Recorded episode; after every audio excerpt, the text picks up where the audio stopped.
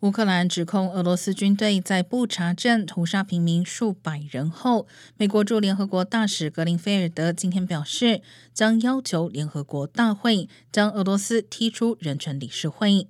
联合国大会一百九十三个会员国，只要有三分之二的票数通过，即可将在理事任期内持续犯下严重系统性侵害人权行径的国家逐出。